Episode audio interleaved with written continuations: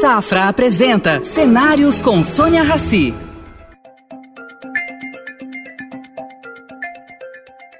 Bem-vindo, presidente, bem-vindo ao programa Cenários, que é uma parceria entre o Estadão e o Banco Safra. Como o, nome, o próprio nome diz, presidente, estamos aqui para traçar cenários futuros. Eu, mas eu queria começar com uma pergunta simples. Uh, o senhor declarou recentemente que o novo presidente deve chamar a oposição para pacificar o país. O senhor continua pensando assim? Continuo, sim, Sônia. Em primeiro lugar, aliás, quero cumprimentá-la, não só pelo seu programa, mas por toda a sua vida jornalística, né? um sucesso extraordinário e agora muito bem sucedida no cenário. Né? Primeiro ponto. Segundo ponto é que, de fato, eu, eu venho pensando isso há muito tempo. Aliás, o meu governo mesmo foi um governo que, você se recorda, sem embargo de uma grande oposição eh, política, naturalmente, e também uma oposição institucional. Eu jamais agredi as pessoas, ao contrário, fui compondo todos os interesses. Então, a ideia da paz, da pacificação, é uma ideia fundamental é, para o Brasil, particularmente neste momento. Né? Você sabe que, é, quando eu verifico esta campanha eleitoral bastante agressiva, tanto verbalmente como até fisicamente. Né? E fisicamente eu digo não só questões entre brasileiros, pessoas físicas, mas até essa história de eventual invasão, prédio público, etc. Eu digo interessante como seria pacificador e importante para o país, para o Brasil, para os brasileiros, que o presidente, né, é o que eu tenho dito, estou repetindo aqui, é, logo no, na proclamação do resultado, disse: nós vamos pacificar o país. Portanto, eu quero chamar não só a oposição, que acabou de perder a eleição, mas quero chamar os 27 governadores, quero chamar os presidentes de poderes, quero chamar entidades da sociedade civil, para que nós todos possamos fazer um pacto para a pacificação e a reconstrução eh, do nosso país. Nós tivemos vários acidentes, portanto não vamos olhar para trás, mas vamos caminhar para frente. E para isso eu preciso de uma longa conversa com os vários é, setores. Isso até, naturalmente, diria o presidente. Né? A minha posse, ou até depois da posse, mas isso daria, daria, Sônia, uma grande é, distensão, não só interna, como uma repercussão internacional extraordinária. É, presidente, eu não sei se eu torço para que, o senhor, é, que esse, esse, sonho do senhor se torne realidade, que eu acho que é sonho de todos os brasileiros, né? ter uns quatro anos aí mais tranquilos, de conversa, troca de ideias, ah, eu queria deixar claro aqui, gente, que essa entrevista está sendo gravada. O presidente vai votar e vai viajar logo na segunda-feira. Então, nós estamos gravando antecipadamente. Presidente, uh, o senhor, uh, com, esse, com esse quadro aí que se desenha, o senhor se arrepende de não ter se candidatado à presidência da República? Olha, você sabe que eu recebia de muitos setores, né? e onde quer que eu fosse, eu recebia quase uma intimação, eh, convocação para me candidatar à presidência, ao fundamento de que havia pelo menos dois presidentes, um atual e um ex-presidente, disputando, que o ideal dos ideais seria que também eu, ex-presidente, eh, disputasse. Até diriam, você certamente terá, terá possível sucesso. Mas eu confesso a você, Sônia, que eu pensei muito sobre isso eu já fiz tudo o que tinha que fazer, né, passei por todos os cargos, inclusive a presidência da República. Primeiro ponto. Segundo ponto é que eu não, eu não saberia participar de uma campanha, se me permite, nesse, nesse nível muito agressivo. Eu teria dificuldade, porque a minha fala, mesmo as minhas concepções, a minha razão, digamos, da vida pública foi sempre uma razão de conciliação, muito pautada, viu, Sônia, pelo texto constitucional. Você sabe que eu sou da área de direito constitucional, e a Constituição é permeada pelos mais variados princípios referentes à pacificação, tanto interna como internacional. Eu não sei se isso pegaria nesse momento, tá aí porque eu confesso que não me arrependo. Acho que eu fiz, eu fiz o certo. Presidente, o senhor é um grande conhecedor da nossa Constituição. Se o senhor assumisse dia 1 de janeiro de 2023, quais seriam as primeiras providências, quais seriam as primeiras reformas que o senhor faria necessária para o país?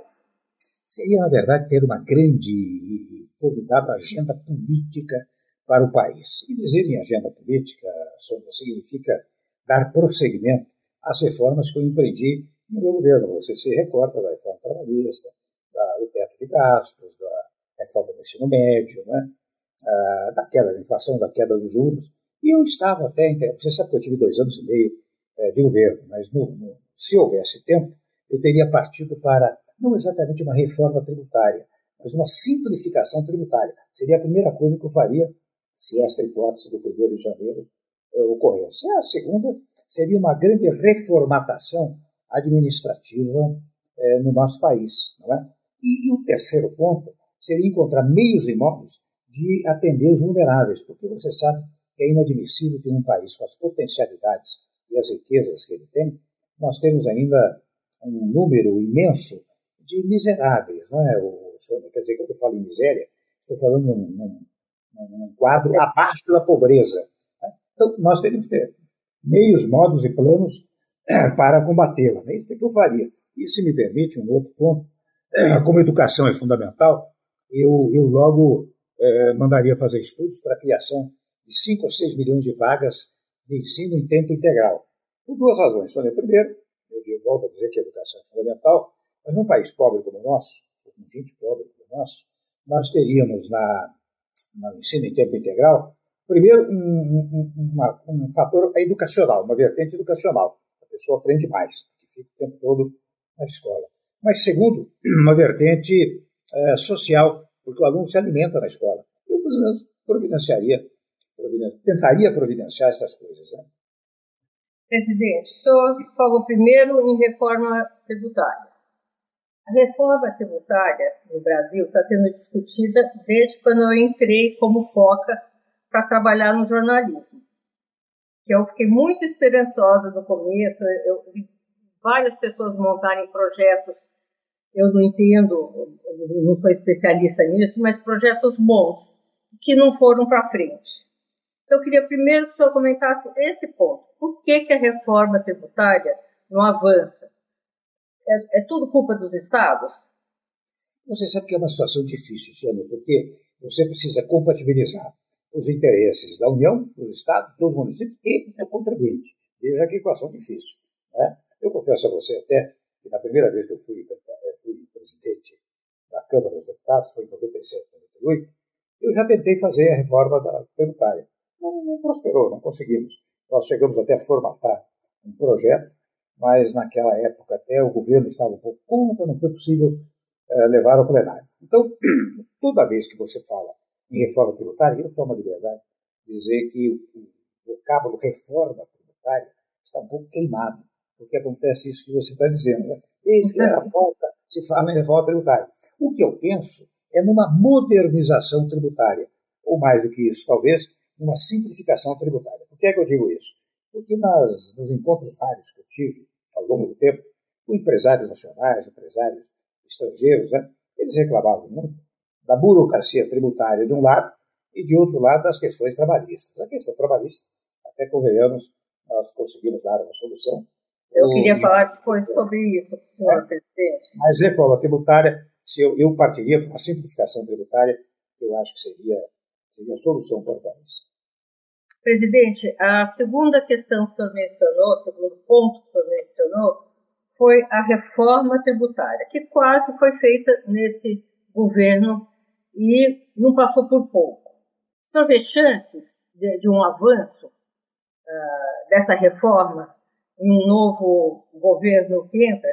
novo governo? É, duas coisas, né, Sônia? A primeira delas é a seguinte: você sabe que é uma das mais difíceis reformas. Pelo seguinte, é, se você quiser fazer uma reforma, aplicar já, uh, o que acontece é que as corporações profissionais do funcionalismo público têm grande presença e grande influência no Congresso Nacional. Então não é fácil fazê-la. Eu vou dizer a você, no meu governo, eu fiz uma reforma silenciosa. Por exemplo, nós tínhamos lá cerca de 4 mil cargos em comissão que estavam vagos. Né? Eu, e estando vago, você poderia eliminá-los por decreto. Eu eliminei por decreto. O Banco do Brasil eliminou não sei quantas agências eh, que não eram necessárias e instituiu um plano de demissão voluntária e reduziu o número de servidores. Agora, esse governo mesmo, ele mandou uma reforma para os, chamados, para os entrantes, para aqueles que vão entrar no serviço público. E por que, que mandou com esta significação, este critério? Porque, de fato, quando você quer reformar imediatamente o serviço público, você tem uma dificuldade extraordinária. Difícil, né? É, é, difícil, é complicado. Agora, também tem uma coisa, você sabe que há uma teoria né, jurídica que é de ato, chama-se ato, eh, valor e norma. Há certos atos que vão sendo trabalhados ao longo do tempo e, num dado momento, eles são tão valorizados que indispensavelmente se transformam em norma jurídica. A reforma administrativa, de alguma maneira, ela vem sendo falada há muito tempo, trabalhada há muito tempo e muito uh, incentivada. Muito ela tem sido feita pelas beiradas, presidente? Posso dizer uma coisa assim? Perdão, não entendi. Ela, ela, é, é, ela, ela está sendo feita pelas beiradas, eu posso usar o termo assim? Pode, pode, porque o exemplo que eu dei foi reforma pelas beiradas, né? Você, na verdade, acho que tem que Presidente, ser reforma trabalhista. Vamos lá. Prós e contras da atual reforma trabalhista feita. Ela foi feita de maneira completa, ela ainda carece de ajustes. Que, que, qual a opinião do senhor? Ajuste, você sabe que sempre é necessário. Ao longo do tempo, as coisas vão se modificando e você precisa adaptar reformas anteriores feitas a novas realidades sociais. Uma das realidades sociais hoje, você sabe, é a questão dos aplicativos, dos entregadores de alimentos, essa coisa assim, eles não têm proteção trabalhista, então precisam ter proteção trabalhista, é um ajustamento que se faz. Agora, ah, realmente, você sabe que durante certo período falou-se em revogação da reforma trabalhista, eu digo sempre, se quiser tirar direito dos trabalhadores, faça a reforma trabalhista. Por que é que eu digo isso? Porque, primeiro, Sônia, a reforma foi feita por lei ordinária. A lei ordinária não pode modificar a Constituição. E a Constituição Federal, no artigo 7, estabelece os direitos dos trabalhadores. Então, claro que a reforma não tirou nenhum dos direitos elencados no artigo 7 da Constituição Federal, que são direitos constitucionalmente assegurados. Primeiro ponto. Segundo ponto, nós adicionamos é, direitos, Sônia. Você sabe que o trabalho temporário, esse tipo de trabalho intermitente, que trabalho de fim de semana, né? sábado, domingo, é, às vezes é, bufês, é, restaurantes chamam, né? não, era, não tinha proteção trabalhista. O teletrabalho, o trabalho remoto, não era protegido pela, pelo sistema normativo. Havia, sem decisões, preocupações nos tribunais trabalhistas. Tudo isso foi conferido aos trabalhadores. Então, eh, digo eu, é fundamental você manter a integridade da reforma eh, trabalhista e até acrescento um dado, como nós estabelecemos o chamado negociado sobre o legislado, mas quem negocia não precisa ficar permanentemente na negociação. Se não dá o momento de vier negociado, ele ficar que não vale a pena, sai do negociado e volta é, para o legislado. Então, nós é, então uma flexibilidade maior, né, presidente? Na, na, na, na verdade, pelo pouquinho que eu entendo, ela dá uma flexibilidade maior a empregador e empregado de conversarem e se entenderem. é bom para os dois lados. Agora, se voltar ao que era, o que o senhor acha que pode acontecer? Bom, o que eu, a grande postulação, penso eu, e aqui faço um pequeno corte para dizer que aqui no Brasil as grandes forças produtivas do país são o empregado e o empregador. Portanto, eles devem, na verdade, trabalhar juntos. Portanto, todo e qualquer agente público ele deve buscar reduzir a litigiosidade entre o empregado e o empregador. E isso a reforma trabalhista fez. Diminuiu sensivelmente o número de demandas eh, judiciais ou administrativas entre empregado e empregador. O, o, primeiro ponto é esse, né? Então, agora, você, você fazer dizer, adaptações, elas são muitas vezes necessárias de acordo com, com as realidades, realidades sociais. Né? Eu acho que isso, isso pode vir a ser feito, mas sem revogar sem alterar substancialmente a reforma trabalhista.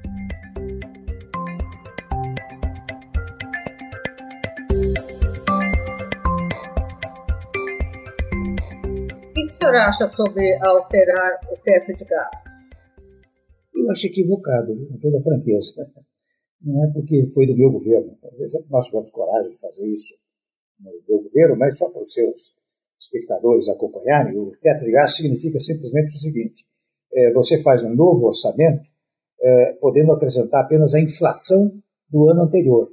O, o, que, que ocorre nisso? Você pode reduzir ao longo do tempo a dívida pública, sabe, o, o, e, e eu dou numericamente a vocês, a quem está nos acompanhando, você sabe que no primeiro orçamento, o déficit, a dívida déficit público era de, eh, previsto era de 179 bilhões. No segundo orçamento, em face do teto, passou a ser de 159 bilhões. No terceiro, de 139 bilhões. E já para o governo Bolsonaro, foi preparado com 119 bilhões. E hoje está mais ou menos 61 bilhões. Isso é fruto do quê? Do teto para os gastos públicos. Mas é claro que quem está nos ouvindo vai dizer, mas qual é a importância disso? Ele disse, olha, quando você tem uma dívida pública elevada, você paga juros. Quanto maior a dívida, mais juros você paga. E juros que você paga vai embora, não volta mais. Né? Então, na medida que você reduz a dívida pública, você está, o déficit público, você está, você está colaborando com o país que não está pagando juros. Né? Porque os, os juros caem, né? Claro, claro. Presidente, eu ouvi de um dos pais real, Adelara Rezende, que o teto de gastos merece um, uma revisão. É, não deve ser extinto, mas uma revisão. Ele defende tirar investimentos que possam uh, retornar, cujo retorno do Tesouro sejam reais, tirar esses investimentos do teto de gastos. O que, que o senhor acha disso? Eu acho razoável. Você sabe que, às vezes, as coisas precisam de adaptação. O que ele está sustentando, é, na verdade, é não eliminar o teto de gastos. Porque você sabe que simbolicamente o teto de gastos dá credibilidade fiscal para o governo. E credibilidade fiscal significa a possibilidade de, do empresariado nacional, empresariado estrangeiro, investir com mais segurança eh, no país. Primeiro ponto. Segundo ponto, eh, eu quero relembrar que a leitura completa do teto de gastos também tem uma vertente social você sabe que tem um parágrafo na, emenda constitucional que diz assim: olha aqui, no caso de comoção interna ou calamidade pública, você pode usar os chamados créditos extraordinários. E sendo extraordinários, estão fora do orçamento. Entendeu?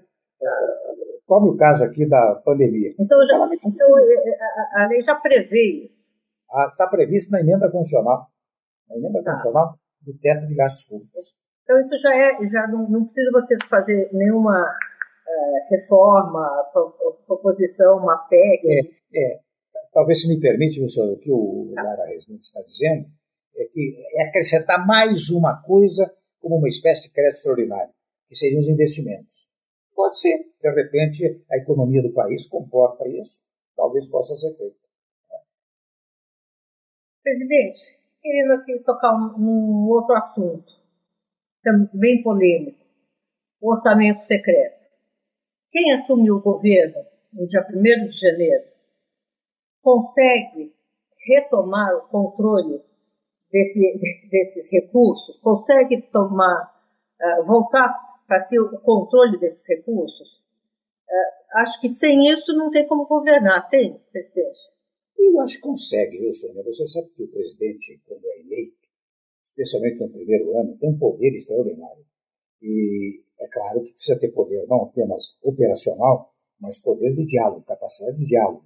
Porque, diferentemente do que se pensa no Brasil, o presidente não pode tudo. Ele pode se tiver apoio do Congresso Nacional. Portanto, precisa dialogar muito com o Congresso Nacional. Eu só fiz reformas fundamentais para o país que tinha bom diálogo no Congresso Nacional. Então, digo eu, primeiro ano do governo, primeiro ano e meio de governo, poder extraordinário uma capacidade, isto aumenta, digamos, a capacidade de diálogo do presidente com o Congresso.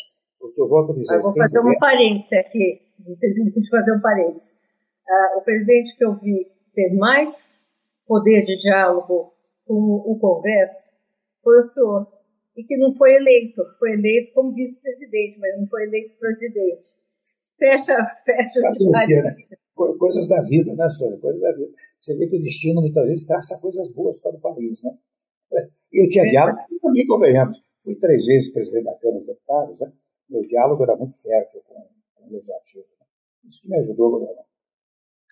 Presidente, que, que, outros, uh, que outras medidas o senhor tomaria no dia 1 de janeiro? Vamos insistir nesse ponto, que eu acho que o senhor tem muito a contribuir. eu, eu acho que, olha, eu falei lá atrás da pacificação do país, né? Eu acho que o presidente tem que revelar ao, aos estados estrangeiros que o Brasil é um Estado multilateralista. Você não, não podemos nos dar o luxo de ser bilateralista, trilateralista, significa ter relação com um, dois, três ou quatro países.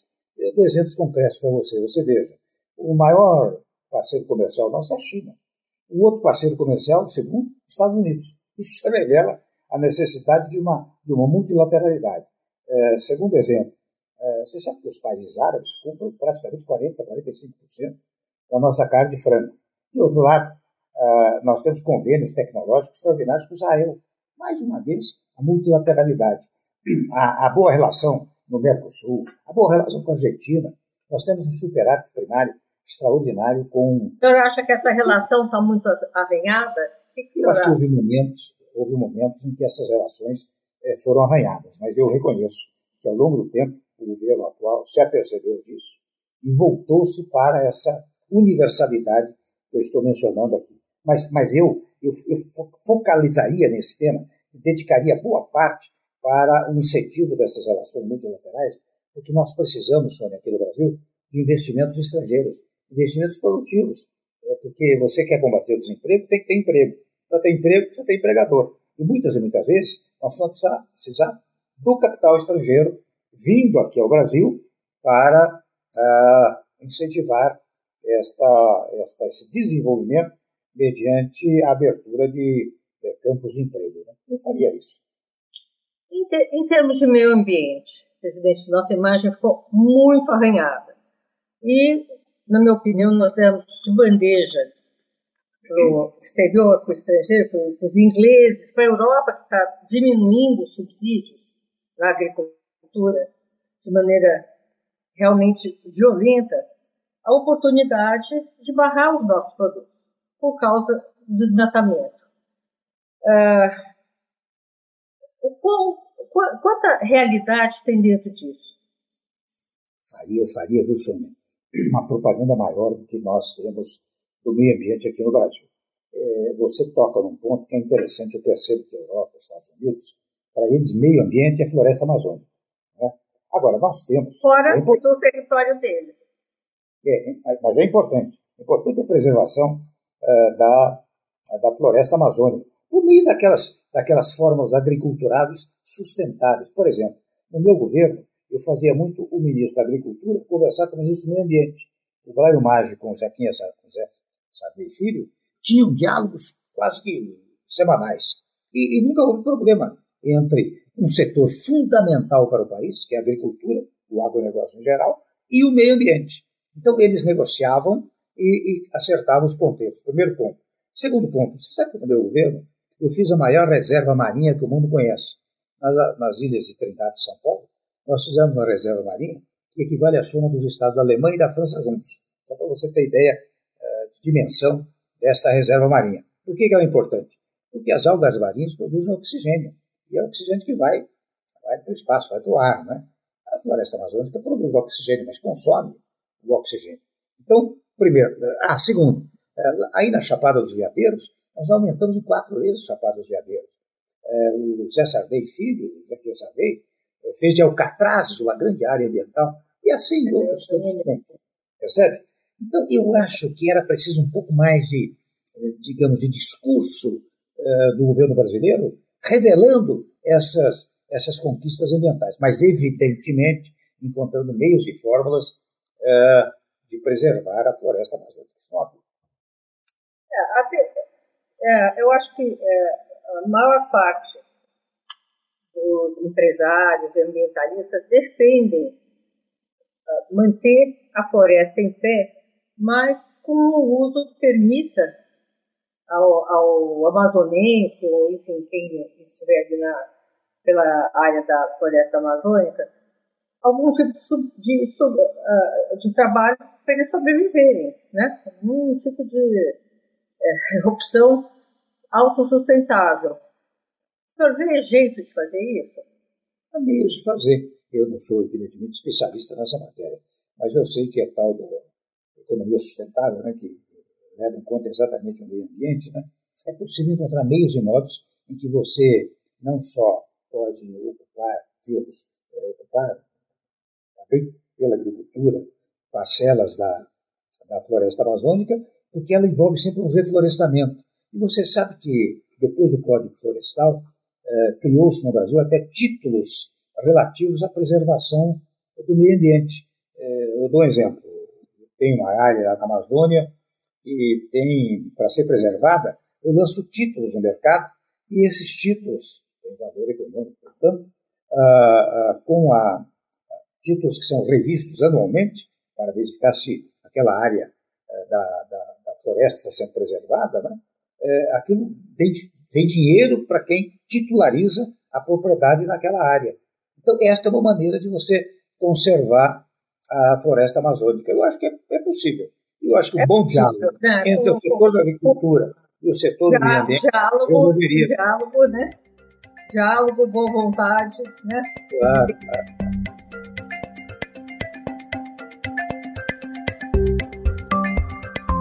Essa eleição vai naturalmente eliminar vários partidos. Parece que a conta é dos 36 partidos vão cair para 36 partidos. O que o senhor acha disso? Eu acho útil. Você sabe que nós temos, na verdade, no país hoje, nós temos siglas partidárias, né? porque a ideia de partido político, partido é uma palavra que vem de parte, portanto, parcela, de opinião pública, e político vem de polis. Quer dizer, é um grupo de pessoas que se agregam num, numa, num, num partido né, para administrar polis, União, Estados e municípios. E nós não temos isso no país, não é, Sônia? Nós, nós perdemos esta condição é, no país. Então, quanto menor o número de partidos políticos, melhor para a governabilidade. Eu tinha, por exemplo, no meu governo, eu tinha às vezes 16, 17 partidos que me apoiavam.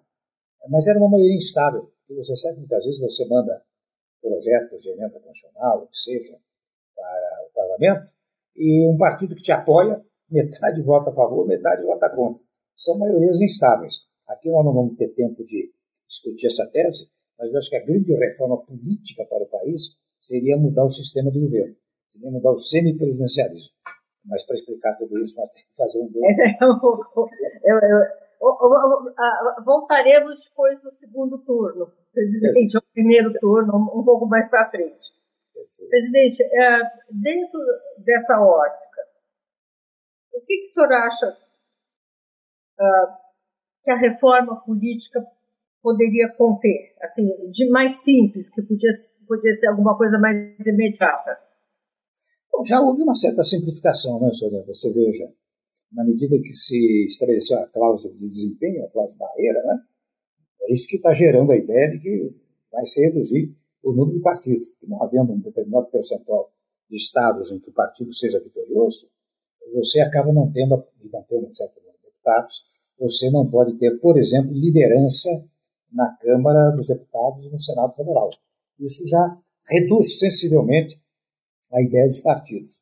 É, segundo, a própria permissão para federações partidárias significa o seguinte: quatro, cinco partidos podem se aliançar num dado momento, eh, mas tem que se manter, teriam que se manter unidos, essa seria uma forma.